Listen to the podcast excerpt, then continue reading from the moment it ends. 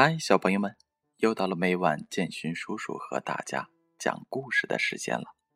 在今天故事开始之前，首先要祝贺一位小朋友，因为今天是他的生日。这个小朋友的名字就叫做春霞。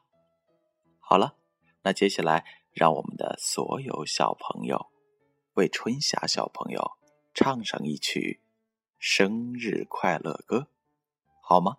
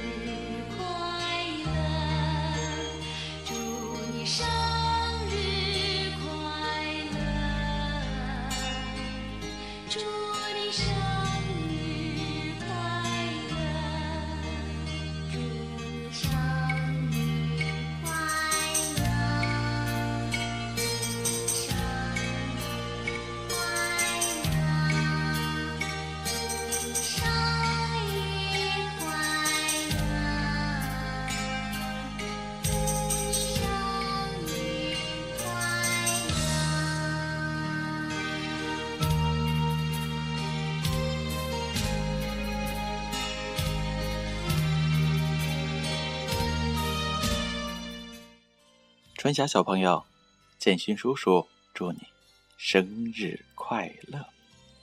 听到了吗？所有的小朋友刚才都在一起为你祝福，他们都唱起了生日快乐歌。相信伴随着所有小朋友们的祝福，今天的你一定是最快乐、最幸福的。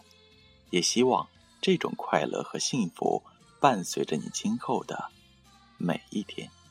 也衷心的祝愿春夏小朋友能够茁壮的成长，你的爸爸和妈妈一定翘首期盼，期盼着你快快长大，成为国家的栋梁。那听到歌曲的爸爸和妈妈，如果你们的小朋友也马上就要过生日了，请把小朋友们的生日日期告诉建勋叔叔好吗？建勋叔叔同样也会在你们生日的当天送上一份属于我的祝福。好，那接下来就让我们伴随着这一首生日快乐歌，开始今天的点名。琪琪、俏俏、妞妞、妮妮、悠悠、然然。彬彬、纪元、金河、点点、一阳、安安、彤彤、思成、峰峰、瑞瑞、坤坤、小雨、明明、苗苗、小宝、毛豆豆、麦麦、妹妹、思燕。朗朗、静静、小军、钟炫、钟涛、伟俊、贝拉、雅琪、子贤、志奇、志纯、晨曦、小富、新航、俊一、糖糖、小小爱、会员。春霞，Elvis、Alex、CC、Kathy、Christine、Eric、Harry、Jaden、Jason、Jack、Jackie、Lily、Lisa、Michelle、Maya、Rita、Tana。好。那就让我们开始今天的故事吧。今天的故事，建勋叔叔要给大家讲的是一只神鸟，它的名字叫做凤凰。作者是安徒生。在天国花园里，在知识树底下，有一丛玫瑰花在这儿。那第一朵开出的玫瑰花，生出来了一只小鸟，它飞起来像一道闪光。它的色彩十分的华丽，它的歌声万分的美妙。不过，当夏娃摘下了那一颗知识的果子时候，当他和亚当被驱逐出了。天国花园的时候，有一颗火星从复仇天使的火箭上落到了鸟儿的巢穴里，把它烧了起来。鸟儿就在火中被烧死了。不过，巢里的那个火红的蛋中飞出了一只新的鸟世上。唯一的凤凰。神话上面说，这一只凤凰住在阿拉伯。它每过一百年就把自己在巢里烧死一次，不过每一次总有一个新的凤凰，世界上唯一的凤凰，从那个红蛋里飞出来。这鸟儿在我们的周围飞翔，快速的像闪电。它的颜色非常的美丽，歌声非常的悦耳。当母亲坐在她孩子的摇篮旁的时候，它就站在了枕头边上，拍着翅膀，在孩子头上形成了一个光圈儿。它飞过。这朴素的房间，这里面有太阳光。那张简陋的桌子上发出了紫罗兰花的香气。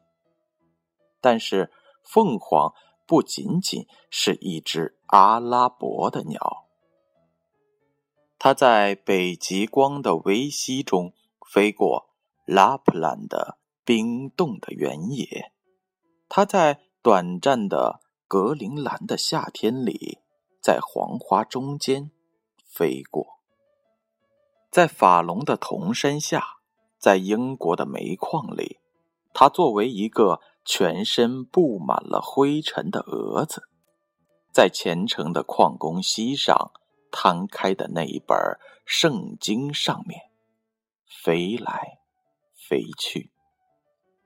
它在一片荷叶上。顺着恒河的圣水向下流。印度姑娘的眼睛一看到它，就闪出亮光。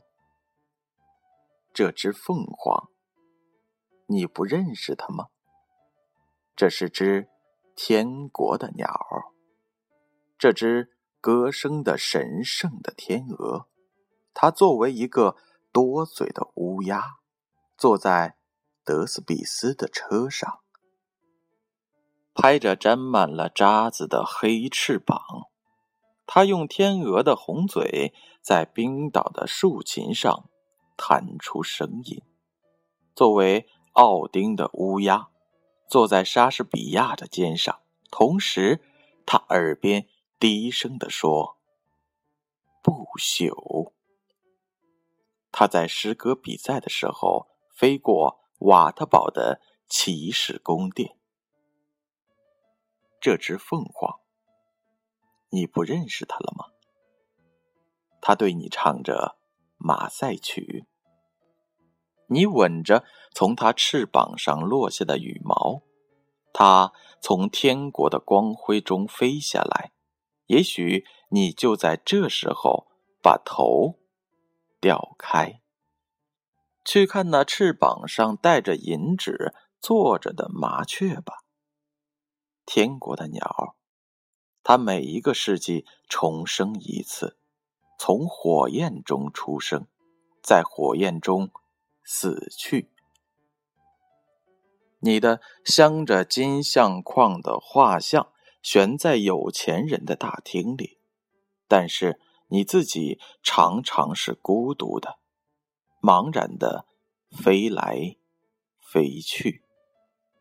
你是一个神话，阿拉伯的凤凰，在天国花园里，你在那知识树下，在那。第一朵玫瑰花里出生的时候，上帝吻了你，给了你一个正确的名字——诗。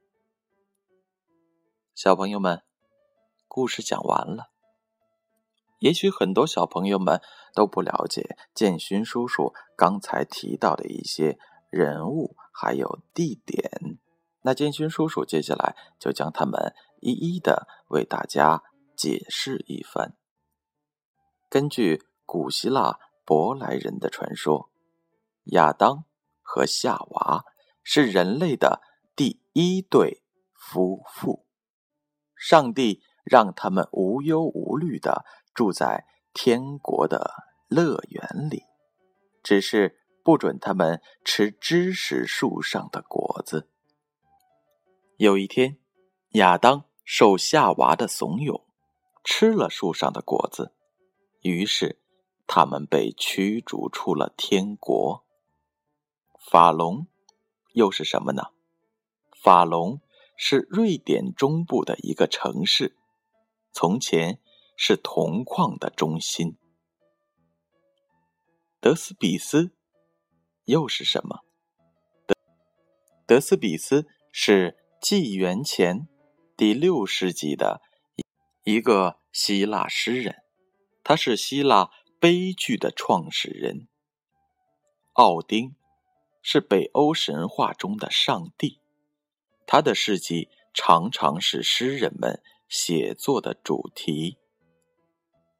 瓦特堡是德国的一个古老宫殿，同时也是许多吟游诗人集会的地方。一二零七年，这儿举行了一个吟游诗人的竞赛会。名曲家瓦格纳曾把这次赛会写进了他不朽的歌剧里去。好了，小朋友们，赶快睡觉吧，让我们明晚再见。